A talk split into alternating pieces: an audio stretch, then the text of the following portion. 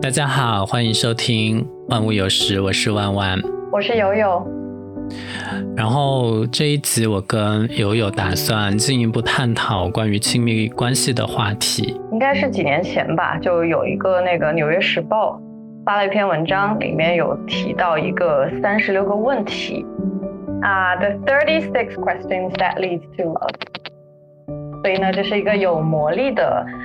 问答题。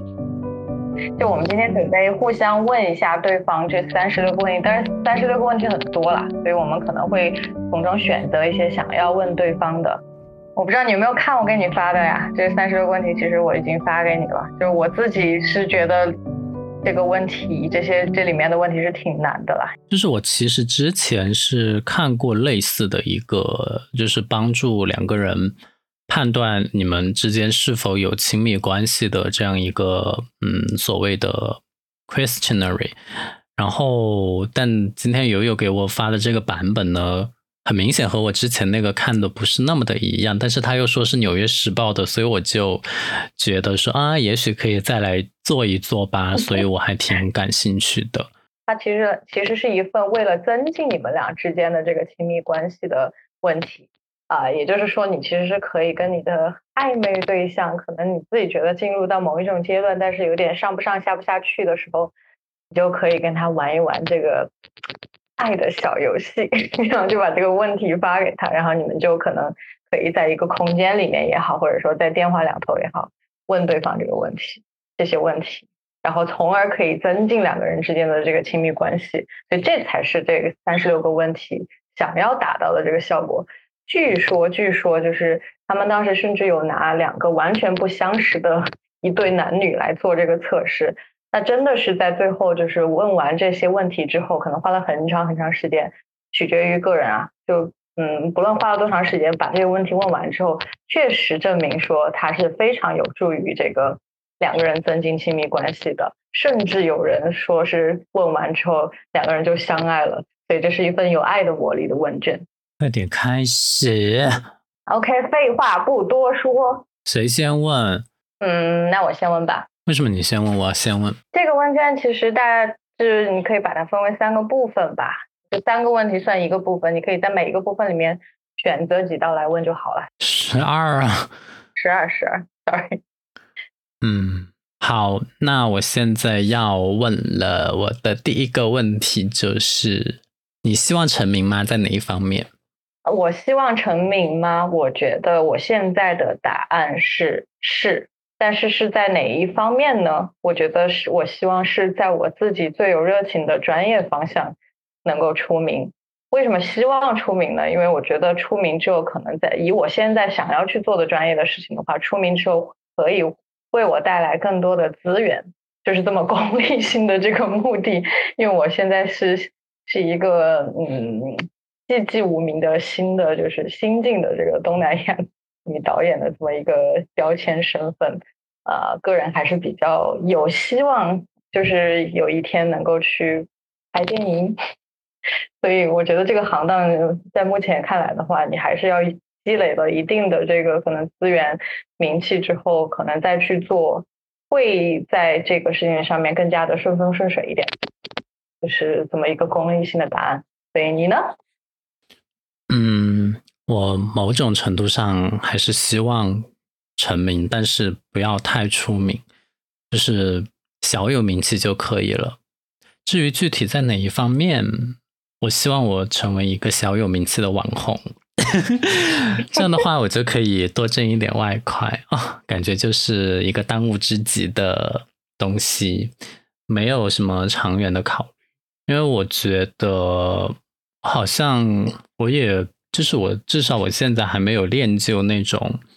可以 handle 成名后带来的一些负面的东 西，因为我就担心成名之后的负面的东西了。对啊，就是你考虑一个东西，你肯定要利弊都考虑到，我不能接受它的弊端，那我就也享受不到它给我带来的一些实惠之处，所以就答完这个问题。那你就小有名气就好了，赚点小钱，得点小小的负面的评价。我就是这样想的呢。好，该你问我了。好，我的问题是，假如你能够活到九十岁，并且你可以选择让你的心智或者身体在后六十年一直停留在三十岁，你会选择哪一个？这个问题我就是我看到你发给我之后，嗯，就我还想过这个问题，因为感觉这个设定还蛮有意思的。呃，说实话，我觉得我的心智目前是一直停留在三十岁之前的。Maybe 我的身体现在已经进入了三十岁之后，但是其实它看起来也像三十岁之前。那这个问题问的是九十岁，我觉得我可能认为一个就是三十岁的身体，然后九十岁的。心灵就是他有一个成熟的 mind 的这种人可能会更 attractive 一点，所以我会这样选择。你要去骗谁啊你？就 呀，很多人都喜欢这一款嘛。好巧不巧，我的答案跟你一模一样。我觉得这个问题简直就是不用想了，当然要三十岁的身体啊，管他是不是九十岁的心智，三十岁的身体有就好了呀。我现在多么希望我的身体就停在三十岁，虽然我已经三十三岁了。虽然你马上就要三十四了，年底。找的。哦，那该我问了。我想问，关于未来你可能会怎么死？你有自己的秘密预感吗？什么叫秘密预感？就预感就好了。是隐隐的、隐隐的预感吧。OK，那你关于我会怎么死？我觉得，首先，我觉得我自己会是非常长寿的一个人。就是我为什么？就是因为算命的。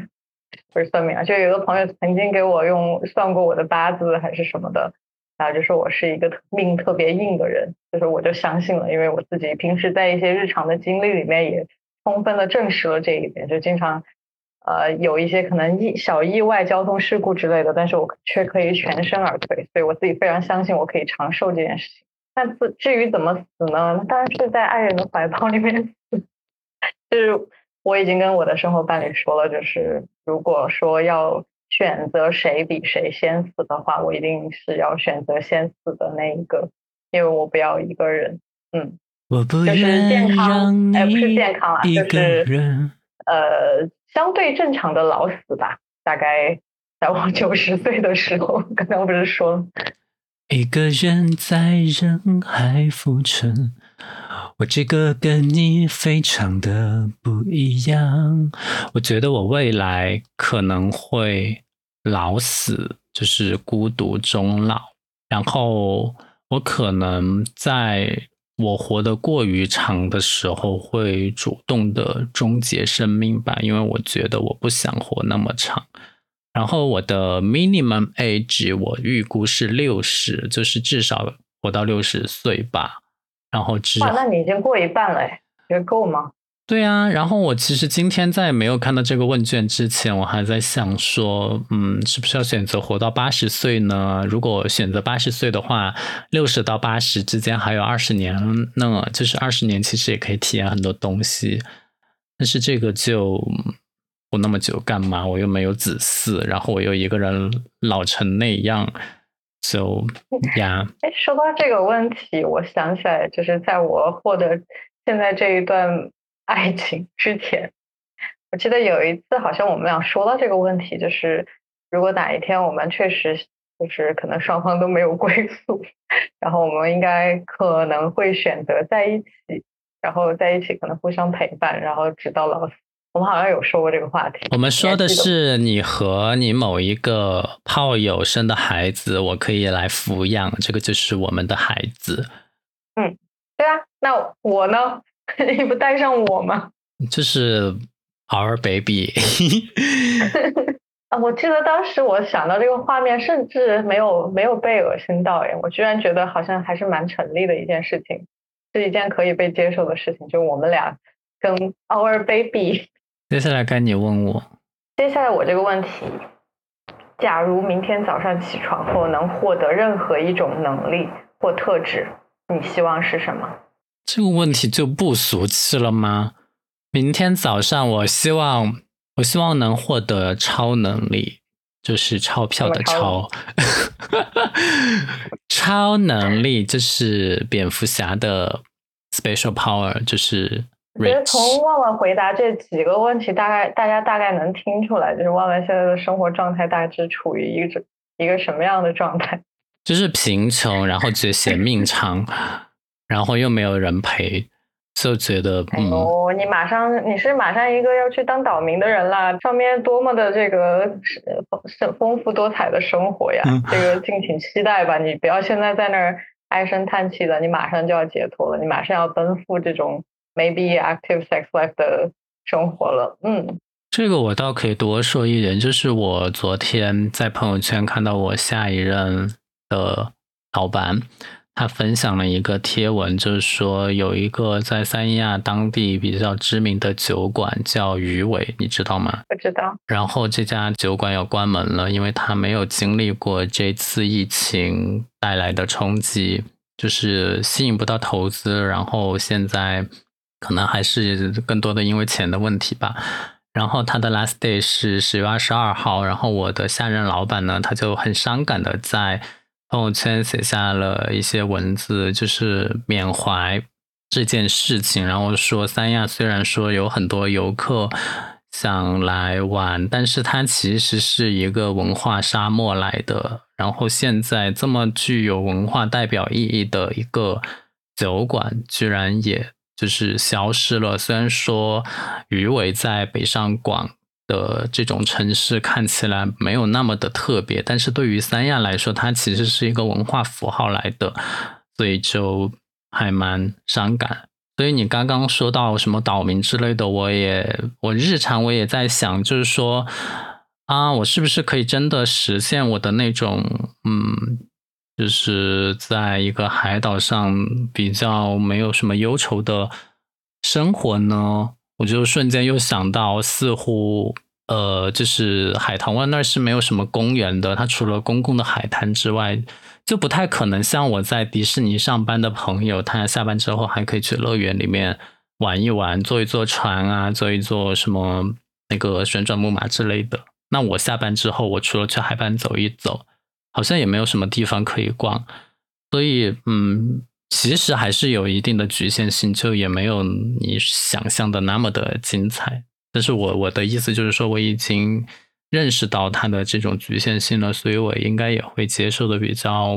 比较好吧。嗯，我觉得就是可能你在去到一个地方之前，你可能会对它有一些幻想、想象、预期。但是像你说的，可能你的这种预期到底是。过高的一些虚妄的一些幻想呢，还是说你可能就觉得，哎呀，可能我在那里去跟现在这样也没有什么大的区别，好像这种又过于低的这种预期了。我觉得其实两者都大可不必，就可能保持一种开放的平常心去，然后在过程当中可能逐渐去去发展一些，发现一些你自己的这种可以都纳入到你各自的这种呃生活体系里面去的一些小。仪式感呐，或者是小的一些环节、小的一些 location 这些，然后逐渐的组成就是你个你个人的这种生活。我觉得这也是一种发现的过程吧，也听上去感觉也是一个蛮有趣的这个过程。再加上本来这个，我觉得一个 岛上的生活肯定跟我们这种长期生活在这种内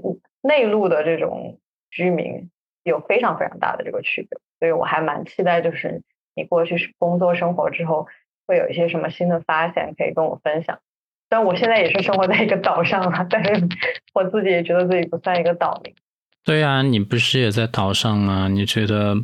有什么改变吗？嗯，除了头发被晒的颜色变浅了一点之外，身上的颜色变深了一点之外，其实也还好啦，就是过了一个永恒的夏天吧。那你经常去海滩吗？其实去的也更多，虽然我住的地方可能离海滩走过去的话也只需要十五二十分钟，但我毕竟是一个住在山上的，就还是有点懒得下山，所以我可能大概两个星期去一次，一个都有两个星期这么去一次，大致现在是这么一个频。然后我觉得海这个东西吧，就是一个可能一直给你创造制造一种白噪音的这种。氛围跟环境，然后你周围可能背后还有一些树木植被，然后前面是一直可能随着光线的变化，一直不断在变化的这种大海的这种波纹、波浪等等的。在你只要身处在这种环境里面，虽然海滩可能不够美，或者甚至海的颜色也不够美，但是你在那个环境里面那种声光电的这个影响，你还是会获得某一种就是好像跟这种大自然产生了某种深度密切连接的这种感觉。对我觉得还蛮能让人就是心绪宁静下来。所以，嗯，海边是一个非常好发呆或者想一些这种思考一些人生问题的这种地方。我甚至会把这个有的时候就是工作的话，把电脑拿过去，就听着这种海浪的声音，然后在旁边进行工作，也是别有滋味吧。然后沙子就吹到键盘里面。那你这个功利的人，真的只会想这种 practical 的问题。OK，下面是不是该我问了？我还没有回答这个问题，再 recap 一下这个问题啊，就是假如明天早上起床后能获得任何一种能力或特质，你希望是什么？嗯，我想了一下这个问题，我觉得这个问题最 cliche 的答案就是，如果你是一个女生的话，你就想说，嗯，如果明天醒来我可以变男生一天的话，希望这么做。但是我我又比较贪心，所以我觉得我希望我明天早上醒来之后可以获得一种随时可以。变身到一种身份里面的这种能超能力，就是比如说我明明天起来之后，我说嗯，今天我想当 gay 一天，或者说嗯，今天我想当一个啊白富美一天，我要体验一下当美女是什么感觉。今天我想当一个帅哥当一天，今天我想当谁？就是我想拥有这种可以随时好像变成某一种身份、某一种人，体验他的。啊，生活或者说体验他的跟别人交互时候的这种感觉的超能力，因为嗯，我觉得我只有一辈子的时间，太不够了。就我虽然自己不断的切换自己的身份，但我觉得毕竟我还是作为我这个肉身存在在这个世界上，我再怎么切换，也脱离不了我过往的这种知识经验，我的身份没办法，我今天就突然变成一个男的了，也没办法，我今天突然就变同性恋了。嗯，我希望拥有这个能力，因为想体验更多的人生。所以你的答案跟你的性格也很像啊，就是一个体验派。那我接下来要问一个敏感的问题，就是请列举三个你和对方共同拥有的特质。共同哦，因为你一直在说我们两个是比较不同的人，现在要问的是相同点。哎，好难哦，这个这个问题一点都不敏感，我是觉得很难。你找不出共同点吗？因为我觉得我这个世界上最特别的存在呀，想一想哈，哎，啊真的很难哎，因为我确实觉得我们俩特别特别，没有什么很近似的。因为这段时间我也在想这个问题，就是说为什么友友跟我说那么多不同，但是我们还可以一直这样相处下去，那肯定是有相同的地方。那我们一起来讲这个问题吧。那我就觉得我跟你之间。最大的相同点就是我们的价值观是一样的，就是我们对看一个事物的观点和态度，或者说我们得出来的结论几乎是一样的，就对待大多数的事情。所以，嗯，我觉得这个是比较 strong 的 supportive 的一点。Sorry，我要 我又要我又要推翻你的论点，就是。我觉得价值观其实是指一个人看重的一些事物里面的一些呃价值排序。就这个可能跟价值观的关系会比较大。也就是说，你认为你可能认为一个人一个人的人生当中什么事情比较重要，什么事情可能最重要，什么东西对你来说一点都不重要，等等这样的一些价值上的排序。我觉得这个可能是一个价值观。价值观才不是你说的什么价值排序呢？价值观是基于人一定的思维感官之上而做出的认知、理解、判断或抉择。那你就来说一个具体一点的吧，就是你觉得什么对什么事物的认知，你觉得我们的观念跟判断是一样的？就是对社会上现在大多数的现象，我们的判断都一样啊。比如说上次你聊的那个卫生巾的问题，嗯，就对于现在的一些公共议题、公共的一些事件，你觉得我们的这种。出于道德层面的这种 个人审判上的这个观点比较一致，对吗？对他们说，现在其实你认识一个新朋友或者谈恋爱，你最好问一些敏感的话题，就比如说你怎么看中美关系这些。如果这些你能够达成一致，那我觉得你们有得聊。我觉得是这个样子的吧，就是可能。很多时候我们对于一个事件，因为我最近其实也在想问题啊，就很多时候不同的人对于不同的事件，其实是会有不同的这样的一些见解的。这个我觉得我都理解，就是我可能有些时候我刻意的把自己放在别人的鞋子里面去，从他的角度、他的视角去看待这个问题，可能我也会得出跟他类似的答案。但是我放在我自己的鞋子里面，我可能就是我的答案。就每个人的认知不太一样，这个事情我是充分的接受的。但有些时候，我觉得在一些议题涉及到一些非常非常基础的这种跟 justice 有关系、跟 moral 有关系的这种东西，我觉得有一些基本的道德观念或者基本的正义感，这个是不能被动摇的。也就是你刚刚说，可能我来测试一个朋友也好，测试一个亲密关系也好，我觉得用这些问题其实是挺能判断我到底跟你是不是处于同类的人的。因为如果你对这种基本的道德观念你是处于一种跟我完全相反的态度，甚至说是一些可能比较冷漠、比较漠视的态度，比较比较不在乎的态度，我会觉得，呃，我会判断你这个人可能真的是一个我不能去交往的人。但我觉得其实可能我们俩很多时候在这一类的话题上面，这种基础的道德判断可能还是比较一致的，就是到底什么样的事情是属于真真善美范畴的这个事情。这个我觉得还是能够比较一致的。然后就是我们的知识结构也差不多，就是我们都是 well educated。嘿嘿，啊，我们都是硕士毕业生呢。没有啦，可能呃，因为学的专业不太一样，知识体系还是不太一样的，但是可能基础的教育程度一样。那这个有什么值得说的呀？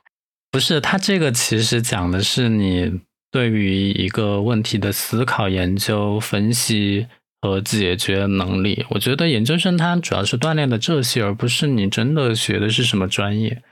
嗯，对，基础的这种学习的方法论，怎么样学习一个东西，以及怎么样解决解决问题的这个思路。但我其实觉得我自己在这两方面，我都还在不断的学习当中。我觉得自己可能还不太够。就因为我自己平时还是蛮 喜欢学习，蛮喜欢去解决问题型的这种思维的一个人，所以我觉得我现在的认知其实真的还对我自己来说是远远不够的，所以我还在不断的学习。但我觉得我们俩可能在这这一类的事事情上面，还是会有一个比较基础的这种思维架构去呃去考虑一些事情的。所以这个我也同哇，我们都好知识分子啊。说点轻松的吧，就是那种性格特质之类的，别别说这种了。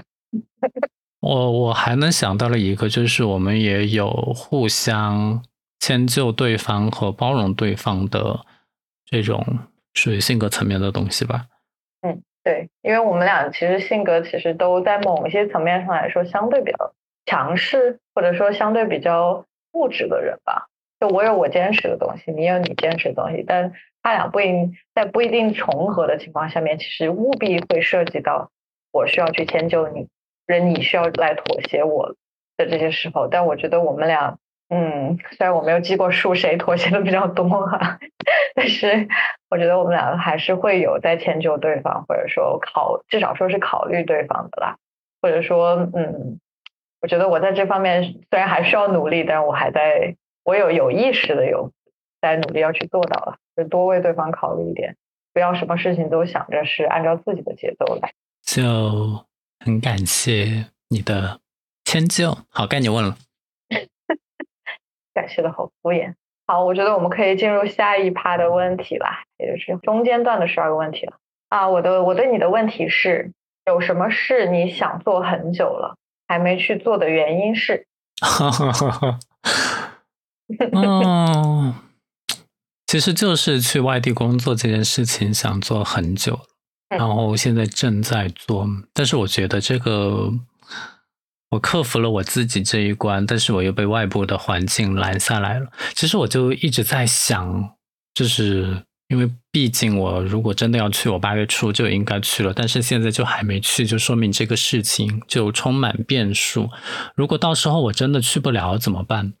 我在想这个问题，被耽误的时间，然后解释的成本，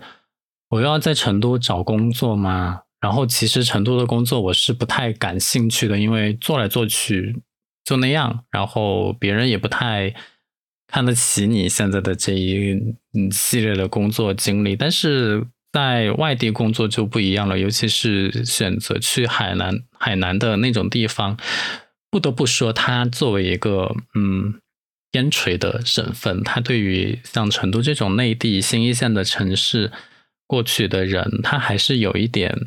就是觉得你还是有一定价值的，就是墙内开花墙外香的这种感觉吧。但是如果去不了的话，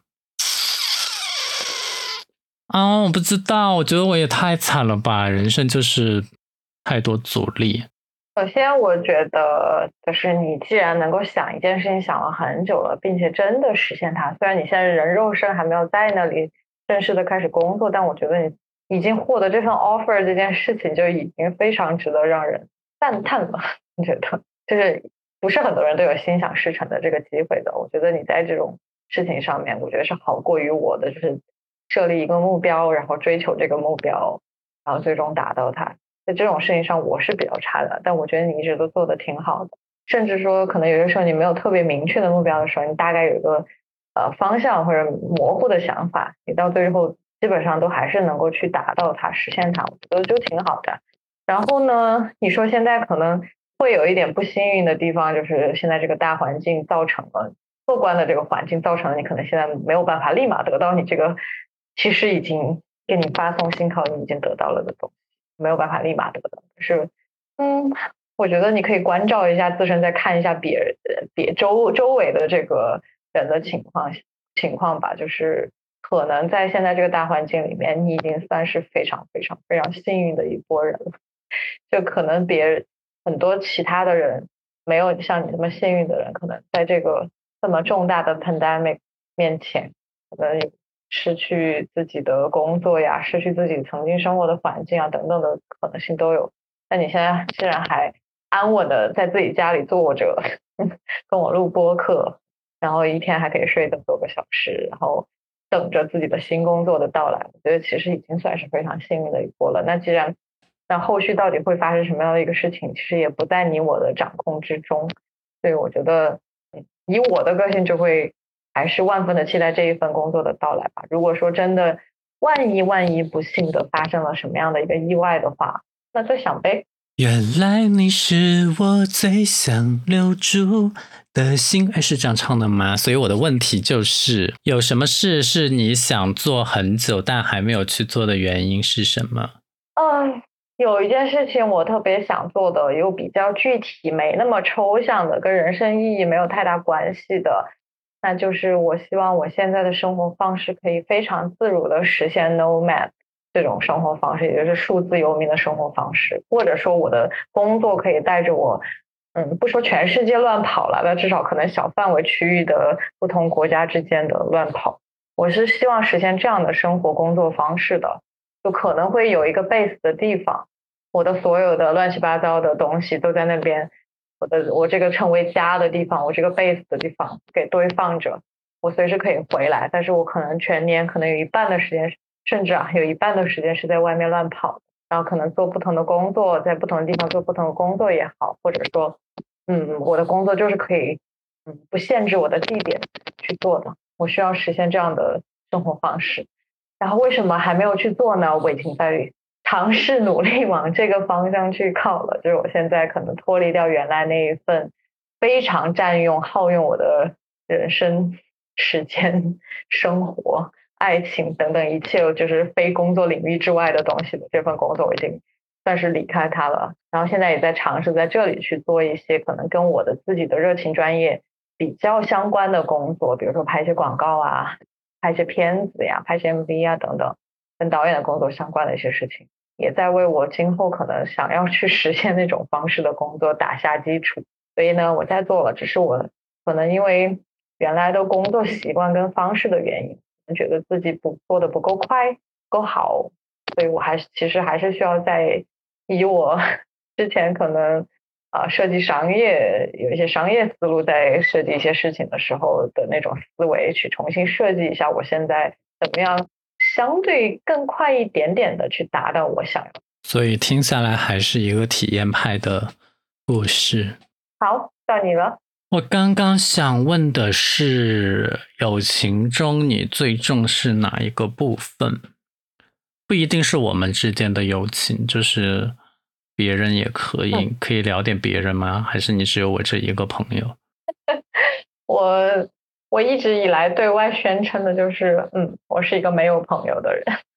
在上上期的那封给弯弯的语音信里面，其实我也解释过这个问题，就是我不是很爱很简单的去把一段关系、一段感情，呃，简单的称之为朋友关系跟友情。就是我觉得我跟每一个人的这种关系的深度、交往的频次、两个人的之间相处的一些价值意义、相处的方式等等，都是不一样的。就我很难只是简单的去用友谊、友情这个关系去定义它。但是，哎，当然我们都是社会人，所以这个是有这个社会意义的这个标签的话，我还是理解是什么意思的。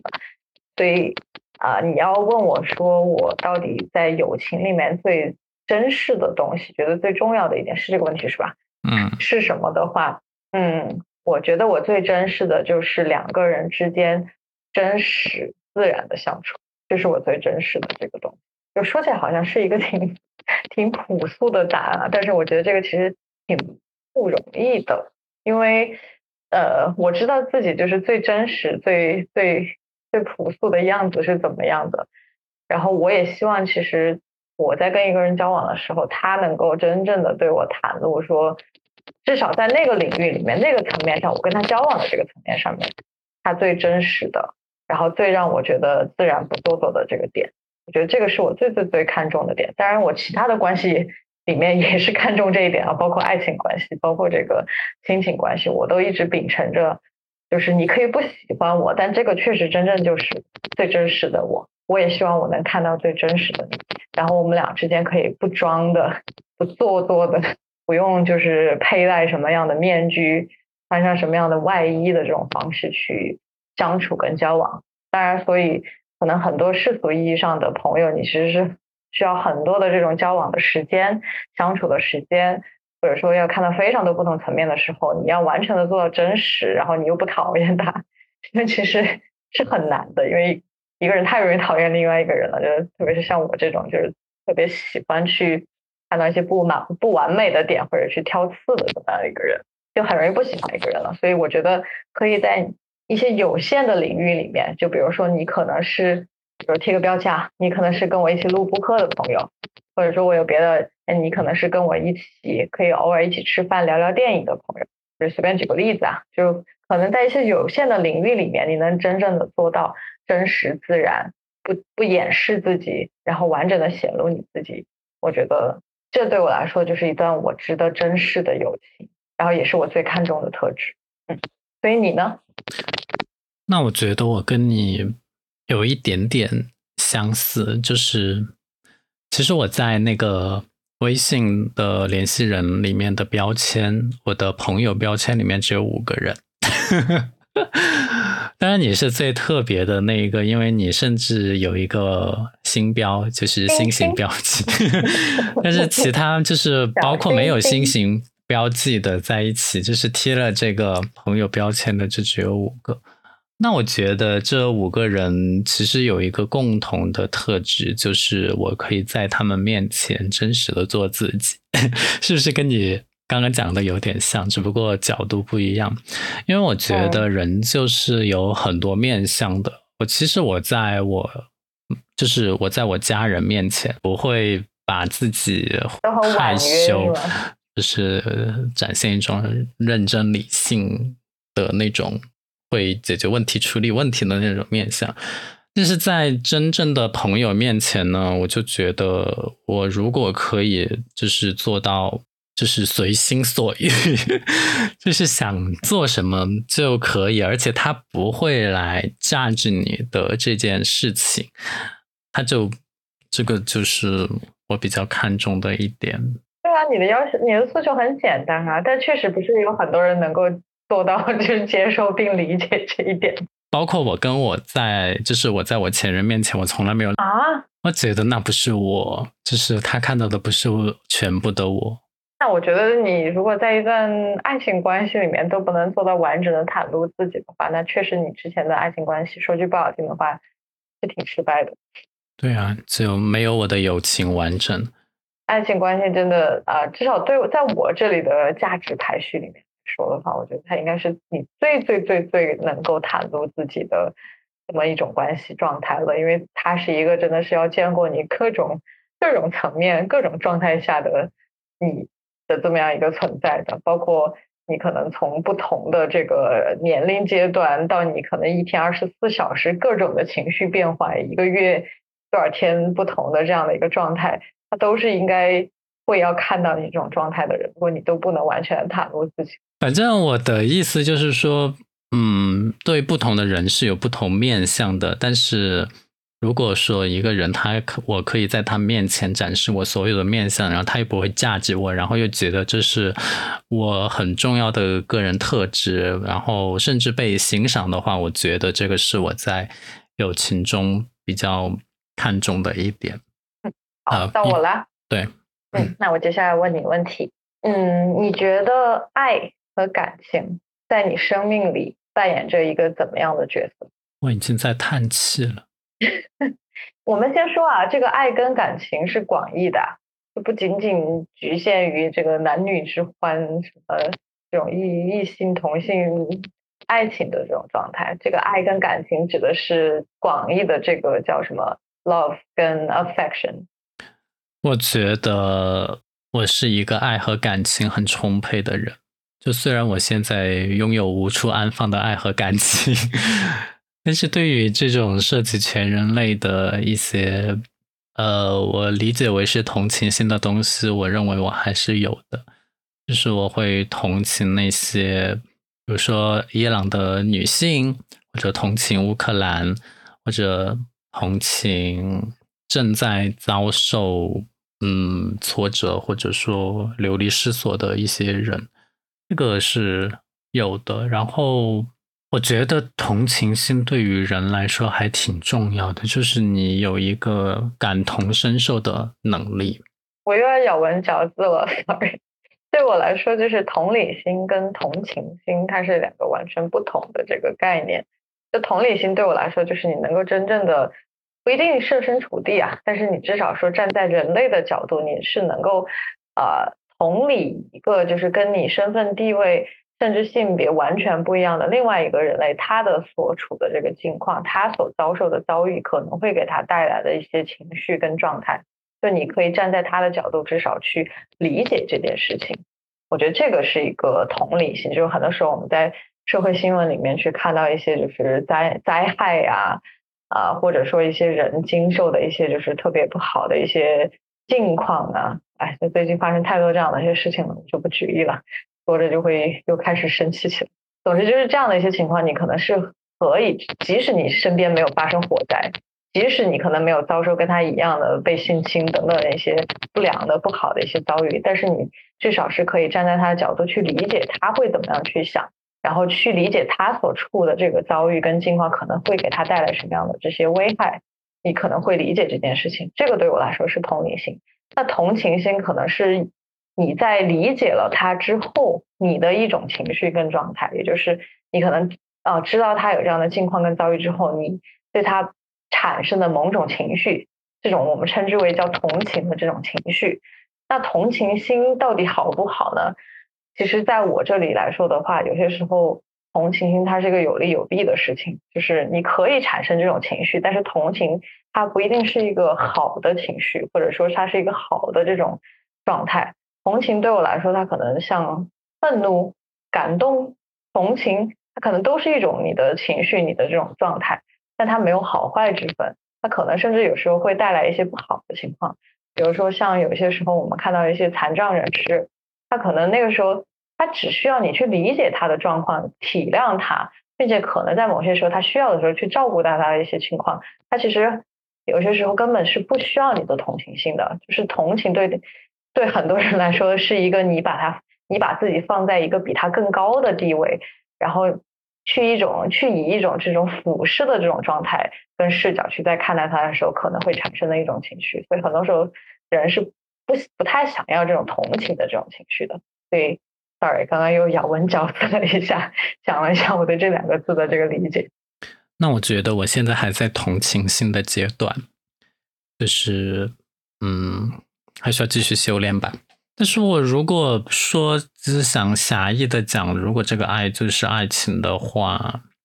我现在就是非常的缺爱。我希望有人来狠狠的爱我，不要因为我是一朵娇花而联系我，请糟蹋我，谢谢。嗯，万万万万需要有人来糟蹋他呢，真可怕。这个你说出来就好奇怪。好，爱和感情，我觉得。它对于人类来说是一个区分人类跟其他动物的最最最最重要，或者说是唯一的特质吧。除了这个智能之外，所以我觉得它对人类来说，普遍上来说都是一个非常重要的事情。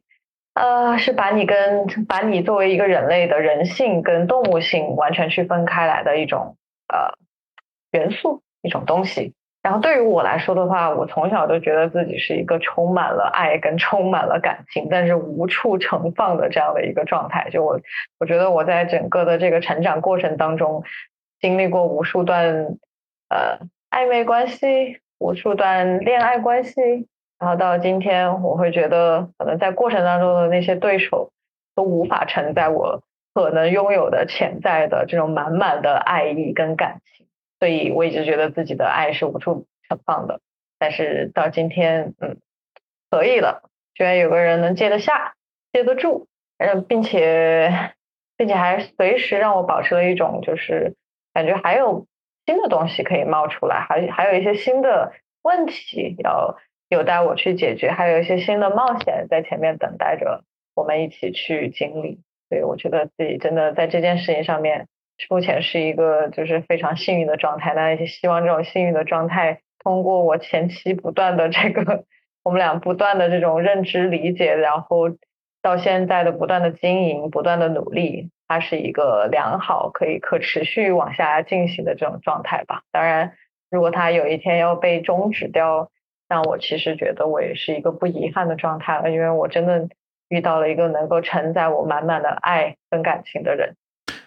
便便和尿尿给你。你刚刚在谈人和动物的区别的时候，我就已经在走神了，因为我觉得我的猫，我觉得我的猫对于我来说还是有感情的。对，就是养猫的主人总永远会探讨或者会疑惑的一个问题，就是我的猫到底爱我吗？我经常就会问我的猫这个问题：你爱我吗？我觉得我的猫还是。也不能叫爱我，但是他至少是需要我的，因为他偶尔也会主动来找我。当然需要你啊！你是你是要喂他吃食的人呢，他是需要你。但是他也有很多不需要我的时候，这个时候我就会说一句：“这个渣猫，就是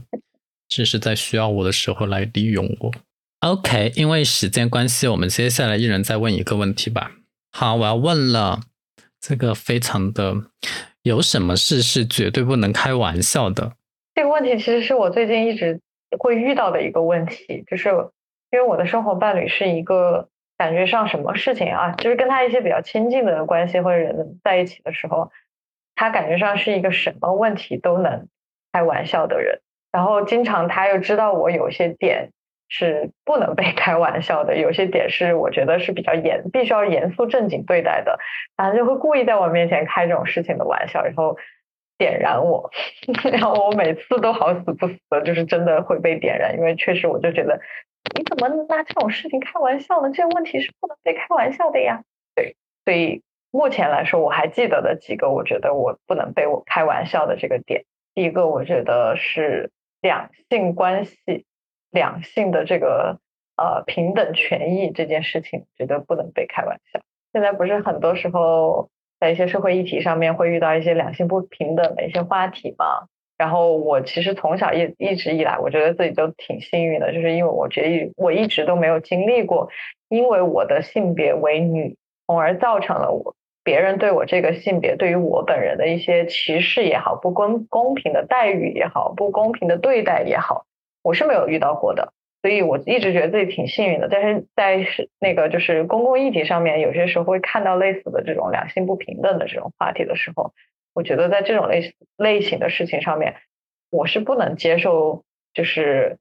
有些人会拿这种话题去开玩笑，或者说，哎呀，你们女性就是想拿这这种就是作为你的获得利益的这种工具啊，把这个女权拿出来。摇摇旗呐喊一下，你就可以得到一些可能你之前得不到的一些就是东西啊等等。有些时候我知道有些人是拿这种事情这种话来开玩笑的，但我自己反正是一个不能不能接受这种玩笑的人，觉得在有一些事情上面只能严肃的被对待，类似于像两性，类似于像女权这样的一些话题。然后另外一类就是可能跟我个人个人比较相关的东西了。我可能现在想的不是特别的完整，是嗯，我大概能分分类为一类是社会公共性话题这种，哦，一些基础的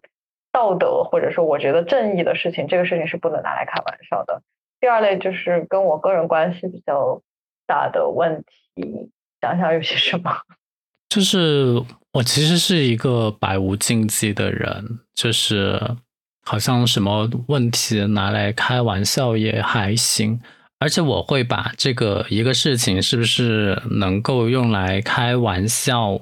当成一个突破边界感的事情来判断我跟你之间的关系如何。我记得我跟我一个大学朋友之前，我觉得我跟他能之所以能成为比较好的朋友，就是因为。他可以接受我的 各种玩笑，甚至于我觉得有一个比较过分的玩笑是，我们经常会开他那个外婆的玩笑，就是你外婆那个病 究竟什么时候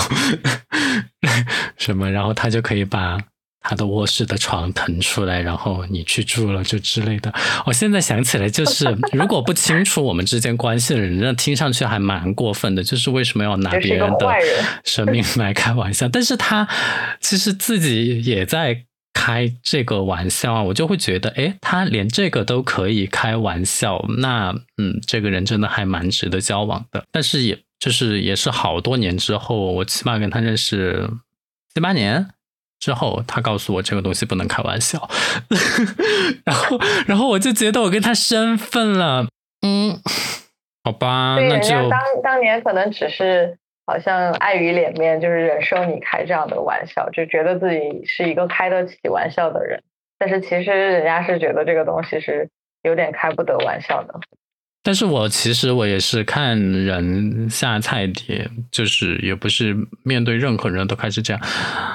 啊，但是我我就在想，对于我自己有什么是开不得玩笑的呢？嗯，我觉得开不得玩笑的东西，就是你真正特别看重、特别在意、觉得神圣不可侵犯的东西吧。就是你看看你有没有类似这样的东西。就是我知道有的人不喜欢拿别人开自己宠物的玩笑。我有一个小学同学，他非常介意别人开他狗的玩笑，就是。你稍微说一点点都不行，那我觉得这种也有一点偏执。那你有开过我什么玩笑，然后我立马生气、发怒，然后白眼色、翻白眼什么的？有，我把你的丑照发给了你的生活伴侣。就我觉得，我不知道那种事情有什么好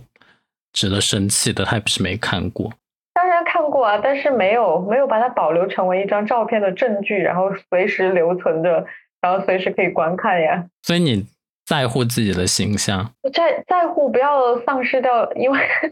因为我的形象问题丧失掉一段感情关系。他怎么可能？因为你一张丑照来那个啊？我没有，因为我记得那张丑照是你在我不知情的情况下面就是拍的，然后在没经过我同意的时候就发给了别人。因为我自己本身对于照相这件事情就蛮。敏感的，就是我自己其实也平时也不怎么自己照照照相。我在这里待了这么长时间了，都是我妈可能说：“哎呀，女儿啊，好久没有看到你长什么样子了，你给我发一张你的自拍照吧。”那种时候我可能才会发一张照片，拍一张照片，发一张照片给我妈。我平时自己真的不照照片的，本来就对被别人照照片这件事情很敏感，然后你又发给了一个我当时很在乎的人。对，很在乎，然后又好久没见见到面的，然后还在努力维持维系关系的这么一个人，所以就发怒了。啊，我也记得那一次，那一次真的是特别特别生气。哎，那我就觉得屁大点的事情，如果说他这个都没有什么见过，而且会因为这个而减低你的印象分的话，那我觉得你们也不适合。我我并不觉得你那一次是在开玩笑，你完全没有展露出你在开玩笑的这种 状态呀。你就是默默的帮我拍了张照，然后默默的发给他。就是我是蓄意损害你们之间的关系吗？当然不是啊，我只是觉得这样可以整一下你。就不不太清楚你的动机。好啦，其实最后他也说啊，真的是你你跟那个万万还真的是好朋友呢，给你拍这么丑的照片。我说我就是长得丑，怎么着吧？是有多丑？而且我觉得你应该不是那种非常在意自己形象的人来了。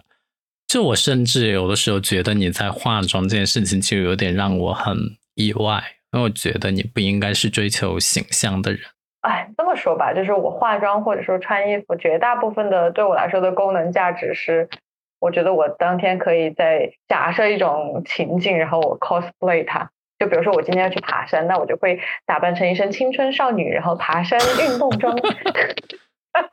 对，然后我今天要去嗯见客户，那我就要展现我专业的这种呃导演艺术家气质。我不知道我乱说。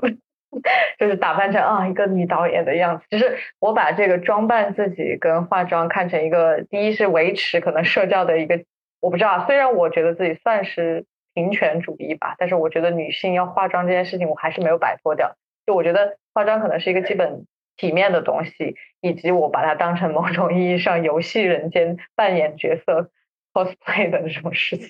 所以嗯，是我我觉得我是看重注重外。表的，并且我也通我也会通过外表来评判一个人。你有什么时候跟我开玩笑，然后我生气了的呀？我不太记得我跟你开玩笑，你生气了，就是 我的一些做法让你生气吧？好像也不是不是玩笑，就是你还蛮容易生我的气的，不是因为我乱开你玩笑。嗯，你好像对于开玩笑这件事情，你的接受度应该是比较宽的，就是你可能也没有。特别多在意的事情吧，就是我觉得这种态轻松的态度是好事啦，就不一定非得要就是把一个事情看得那么的重，然后别人碰都碰不得，玩笑都开不得。这只是对我这种就是道德观念 比较重的人，就是我有些就是很基础性的东西，我觉得是不能被开玩笑的，什么家人不能被开玩笑。所以你之前说那个什么外婆婆婆的事，我我觉得我也是我也是会生气的。呃，或者说一些真善美的东西啊之类的，感情啊什么，我觉得这些东西是不能被开玩笑吧。我我是一个好 好斤斤计较、好敏感的人呐，好烦呐。啊那应该是我不在乎的东西太多了吧？我真是一个薄情寡义的人。你看，刚刚还在分享什么人类的爱。同情心，现在又在薄情寡性。我觉得我们俩在这个事情上面挺像的，就是在某一方面感情充沛，然后充满了满满的爱意；在有一些方面，又是可能外人是外界甚至会觉得我们显得很冷，或者显得有点高冷啊，有点不近人情啊，别人有点难以接触的样子。那可能在这个上面，这个事情上面是比较类似的，或者甚至相同的，就一半似火，一半似。冰水，一 半是海洋，一半是火焰。这个好像是什么作品的名字？王朔的小说。哇哦，好，该你问最后一个问题了。嗯，哇哦，压轴问题好难啊！我想一想啊，看一下，嗯，在你所有家人当中，谁的死对你的打击会最大？为什么？哇，这是一个好残酷的问题啊！相当于你 就小时候那种长辈或者呃。不着调的这种亲戚来问你，哎，你比较喜欢爸爸还是比较喜欢妈妈呀？不行，你一定要选一个，就好像是这种 类型的问题。你说吧。啊，我觉得这个当然是我妈呀，就嗯，不然呢？因为毕竟我跟她感情也是那么的深厚，虽然现在就是日常交往总会有一些冲突，但是我。觉得我还是希望他长命百岁。我那天我就在床上想，就是没有开始是我的猫被接走了，我在想我的猫，然后我就逐渐开始想我的妈，就是因为我觉得他们两个有个 共同点，就是米达其实现在已经快六岁了，他明年春节就六岁了。然后这个因对于一只猫来说，意味着它可能它整个猫生的生命就已经走了一半的这个路程，其实就也没有几年陪伴了。然后我在这个时候我要离开，我我我，其实我妈那天把那个米达接走的时候，她就说了一句：“她说搞不好就是未来的三年，你都没有机会再见到他，或者你们也没有机会一起合影之类的。”我就不知道她为什么要说“三年”这个词，难道是我未来三年我都不会回来吗？还是干嘛？就很明显也不可能啊。但是我的意思就是说，她我妈也知道。这次分别可能是比较长的一段时间嘛，然后我自己呢，我也觉得像我妈也快六十岁了，我却不能一直陪在她的身边，这样，所以我就觉得，无论是对于猫咪还是我妈来讲，好像能陪的时间确实都是越来越少，而且这种陪伴的时间少，不是我主观可以掌控的，而是他们本身，他们的生命就是。在减少的，而我现在并没有去进一步的把握这个时间，所以就显得这个时间就更少了。所以，嗯，当然是肯定会很伤心。如果说，嗯，你所珍视的这个人他的生命消失的话，其实之前，呃，我妈养的第一只猫。叫喵大，是不是跟咪大的名字很有异曲同工之妙？就是我取了一个类似于兄兄弟的这样的一个名字。喵大从那个五楼掉下去之后，就是被我妈送到了急救室，然后拍了一张照片给我，就其实很伤心，就看到他嘴角有鲜血，然后躺在那个呃，就是专门给宠物制作的一个呼吸机。然后有一个类似于封闭的什么有氧舱之类的一个东西，里面就那个画面是很触目惊心的。然后我为此我真的是哭了三天。如果说对于一只猫咪都这样的话，我不知道真的就是这件事情发生在我妈身上，然后那一天来的时候我会怎么办？我甚至都没有太去想过这个问题。就是不像刚刚的一些问题，我偶尔还会想一想，说，呃，会不会有一些解决办法之类的？这个问题其实是没有太想过的。那如果有一天真正发生的时候，你会觉得自己是处于一种终极孤独的状态，这个身边最真实、最亲近的亲人没有，也没有别人，就剩你自己。嗯。我觉得，如果那一天真的来临的话，我肯定还是会把一系列的事情就处理好。然后呢，就是在没有人的时候，就会自己疯狂的掉眼泪之类的吧。然后会翻看一些以前的照片，虽然很少，因为我不太喜欢跟我妈 一起合照。她每次说要跟我合照，我都表现得很勉强，并不是我不喜欢照相，就是我会。抗拒跟我妈产生太亲密的关系，所以我觉得我会在心里狠狠的纪念她吧。嗯，其实这个这是一个特别特别特别不好回答的问题，因为谁都不愿意去想象说身边最亲近的亲人有一天可能会离开你。我现在都还记得，就是在我很小的时候，应该是小学一二年级的时候吧，然后有一天在家里，然后接到。我妈给我打电话，她在电话的那一头，我就听到她歇斯底里的哭声，然后就说话都不成完整的句子这个样子，然后终于断断续续的说了，就说啊，我的我的妈妈，你的外婆死了，我现在要回回家乡，然后去处理处理她的身后事，然后就立马要走的这个样子，都来不及回家看看我，跟我说，我现在都还记得她在。他在电话那头的那种，真的是声嘶力竭的那种哭泣的声音，然后还加上了一句，就是我我觉得其实听上去挺让人心疼的一句话，说他说游泳啊，妈妈没有妈妈了，就是你知道，可能就是从小到大的时候，就是你跟你的父母的关系，我相信不是每一个人都是那么的亲密的，但是我不知道对华人来说，就自己真正的爸爸妈妈。跟你的关系，实际的关系可能不那么好，但是你在你内心的深处，就可能像你，可能平时跟你妈的语气也不是很好，甚至很多时候会不耐烦。但你真正的那种，就是不管是出于血缘的，还是说你跟他在成长过程当中建立起来的那种深厚的这种 bond，它就是实实在在的存在的。就是你很难说你讨厌自己的父母啊，当然有一些案例可能父母确实 不太好的，会有这样的一些情况。但是大部分我相信很多华人的这个儿女对于自己的这个父母会有一种非常非常深厚、难以言说的，也也不能完全仅仅只是简单解释为血缘关系的这种。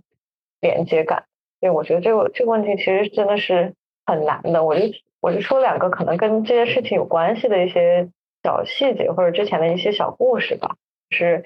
呃，我在应该是在小学的时候，我记得有一天晚上，我到现在都还记得。嗯，有一天晚上做梦，然后就梦到了，就是我参加了我爸爸的葬礼，然后我梦到了全程就是什么。嗯，进去火化呀，然后出来呀，然后在葬礼上面看到我爸爸的照片挂着呀，黑白照片，然后大家在下面就是参加那种很传统的那种中式的葬礼啊，然后大家穿穿白衣服还是什么，然后在哭的哭，在说话的在说话，然后我就梦到了整个葬礼的过程。对于一个小孩子来说，其实很难梦到这么这么具体的一个情节、一段场景的。然后那天我就刚好就梦到了，我还记得第二天早上醒来的时候，哇，真的是就是觉得自己身体还在梦中的感觉，就是还停留在我的爸爸已经死了，我已经刚刚参参加完他的葬葬礼的这种感觉里面，哇，老老实实的就是在那儿哭了哭了很久，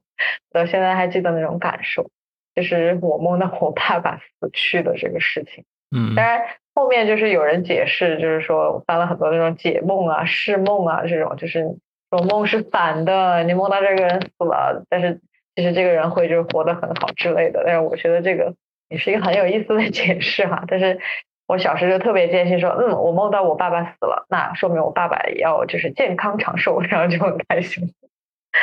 就是梦到爸爸。然后关于妈妈的，我现在还记得，就是嗯，在我在成都上班的时候，就有一天也发生了，就是像你家的那个那只猫发生的事情，就是我猫。我的家里养的那只猫从那个六楼，就我现在家里还在的那个地方，六楼上不小心掉了下去，嗯，然后，然后就发生了很严重的这种，就是要去抢救啊，干嘛干嘛的。然后那个时候，哎，忘了谁通知我了，反正就给我打电话。我那时候还在上班，就说啊，猫掉下去了怎么样？然后我就突然特别着急，特别伤心，我要赶着，因为他那个时候。还在进行抢救嘛，我赶着回去，然后我当时就特别着急的跟我旁边身边的同事说：“哎，你帮我请一下假，你帮我说一下我我家我家猫猫掉下去了。”然后我和同事就同事就特别特别吃惊，然后特别着急说：“那你快去，你快去啊！”然后后面他还给我打电话，就问我的情况什么的。后面我才知道，哇，原来原来产生了一个非常大的一个误解，就是他把我说猫猫听成了我妈妈，这是我妈妈从楼上掉下去了。我当时就有点哭笑不得，但是但是我也瞬间就假想了一下我妈从楼上掉下去这件事情，然后在抢救，哇！我就我也同样产产生了跟你一样的情绪，就是我家猫这个样子，我都已经就是受打击冲击成这个样子。如果真的是发生在我妈身上，我应该会疯了吧？就是，所以这个就是我跟我爸跟我跟我妈的两段小故事。然后，呃，如果大家不知道的话，我还有一个就是新晋小妹，就是在我可能出国读书的那一年，二十出头的时候。我妈妈又再一次在高龄的情况下生产出了我的一一个小妹，就现在可能跟我的年年龄差也挺大的，然后我基本上就是一个可以成为她妈妈的这样的一个年纪。对我现在家就最我跟我关系最直接、最亲近的另外三个人就是我的爸爸、我的妈妈、我的妹妹。嗯，所以呢，我觉得就现在现在这个问题其实挺像一个就是。我有的时候自己一个人的时候闲着无聊的时候会幻想的一些问题，就是如果现在有个歹徒，呃，把我妈绑架了，然后现在要我去吃屎，然后他就把我妈 放了，我要不要去吃屎？就我无聊的时候会，就是脑子里会 衍生出这种这种问题，我也不知道为什么，那我变态吧，就是对，就是会有这样的问题所以我觉得这个问题其实挺像，就是让我一定要选择一个。所以如果真的真的一定一定一定要选的话，我觉得我其实我爸我妈我已经 预演过他们的时候，我的那种心情跟感受应该是不太能够接受的。我会觉得这个世界上我没有爸爸了，没有妈妈了，是一个多么悲惨的小孩，肯定会这么去想。然后也是一个让我非常伤心、很受打击的事情。但现在因为有了一个新的生命，就是一个还这么弱小的生命，因为我妹现在才十岁嘛，十岁十一岁嘛。嗯。如果说一定要我选的话，我现在会觉得说，如果我妹妹突然 哪一天死亡了，那她一定是个非自然死亡。我应该是一个受打击、受冲击最最大的一个情况吧，因为。一条年轻的生命，它怎么就会死了呢？会是什么样的情况呢？预知详情，我也不知道。啊，对，就是我会选我妹妹，希望以上说的一切都不会发生哈。呸呸呸！你觉得聊完这些，你对我的了解有更深吗？嗯，因为我们俩不是两个陌生人坐在一起，要让互相相爱，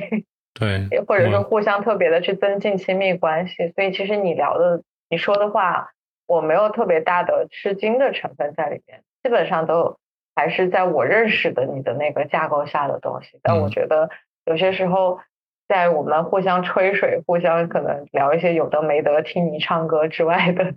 话题里面，我觉得还是可以聊一下一些我觉得互我们互相觉得比较有价值、比较有意义的这些问题。我觉得还蛮有意思，因为我自己其实也是一个喜欢去。嗯，挖掘人性更深处，然后跟你一起可能去探讨一些比较呃相对有深度一点的问题的这么样一个，所以今天我觉得蛮有意义的做这一期。首先我比较惊叹，就是比较 surprise，你可以用普通话讲出“吹水”两个字。然后第二就是我确实也听完你讲了之后呢。也没有什么印象上的改观，因为你就是这样的人，所以你讲的这些事情呢，也的确是印证了你就是这样的人，所以我觉得还挺好的，就是没有看走眼。嗯，所以我觉得我们俩有一个很可贵的点，就是这么多年了，我觉得从我认识你到现在。我觉得更多就是我们知识体系的成长，然后见识的增长，经验的累积。但是真正那个最内核的我们，我是觉得是没有什么太大的改变。因为成长过程当中，其实我们看到了很多的人，在我们身边擦身而过的人，跟你一起共经历、共同经历过一段经历的人，很多时候你会，你都会觉得，哎，这个人，嗯，要么就是那种啊，他怎么变成这个样子了？怎么变成了可能我有一点。小讨厌、不那么喜欢的人的样子了，要么就是这个人可能止步不前，他永远就停留在一个比较初期、比较早期，没有学习、没有进步的这样一个阶段。其实这两种状态我都觉得有点可惜，但我觉得我们俩还属于那种内核保持不变，但是还在不断的学习、不断的往前去前进、成长的这么样的两个人。所以我觉得回答我们中间的那个问题，我觉得这个算是我们俩。共同拥有的这个特质，所以我觉得蛮开心，真的是很值得为爱鼓掌呢。我才不要跟你为爱鼓掌呢！我就知道你们会想偏，所以也很高兴和友友聊到 right now 的这么深度的一个话题，也很感谢所有的听众能够陪我们听到现在。我其实有的时候也在想说，呃，虽然是他们陪我，但是另一方面也感谢。你选择了让我们来陪你，所以其实是一个互相的，这应该怎么讲？Win-win situation。嗯，我我想我想说的是，就是呃，今天的这份问答题或者我说问卷问题集啊，如果大家觉得说可能呃有益于帮助你去增进一些亲密关系，或者说你想要去。啊，跟一些人去做一些尝试的话，我觉得其实是一个挺好的一个验证的。所以希望我们今天两我跟汪汪之间的两人的这样的互相问答，也能给到你一些启发。所以大家可以去翻翻自己的联系通讯录，可以看一下有没有哪些对象，你可能想要再跟他去做这样的一套啊互相之间的这个问答，去增进你们两两个人之间的这个亲密关系吧。所以很感谢你听到了现在，如果你喜欢这期节目的话，请给我们按赞、留言、加分享，然后也记得订阅我们的频道哦。我们下个星期再见，拜拜。拜拜，下个星期见。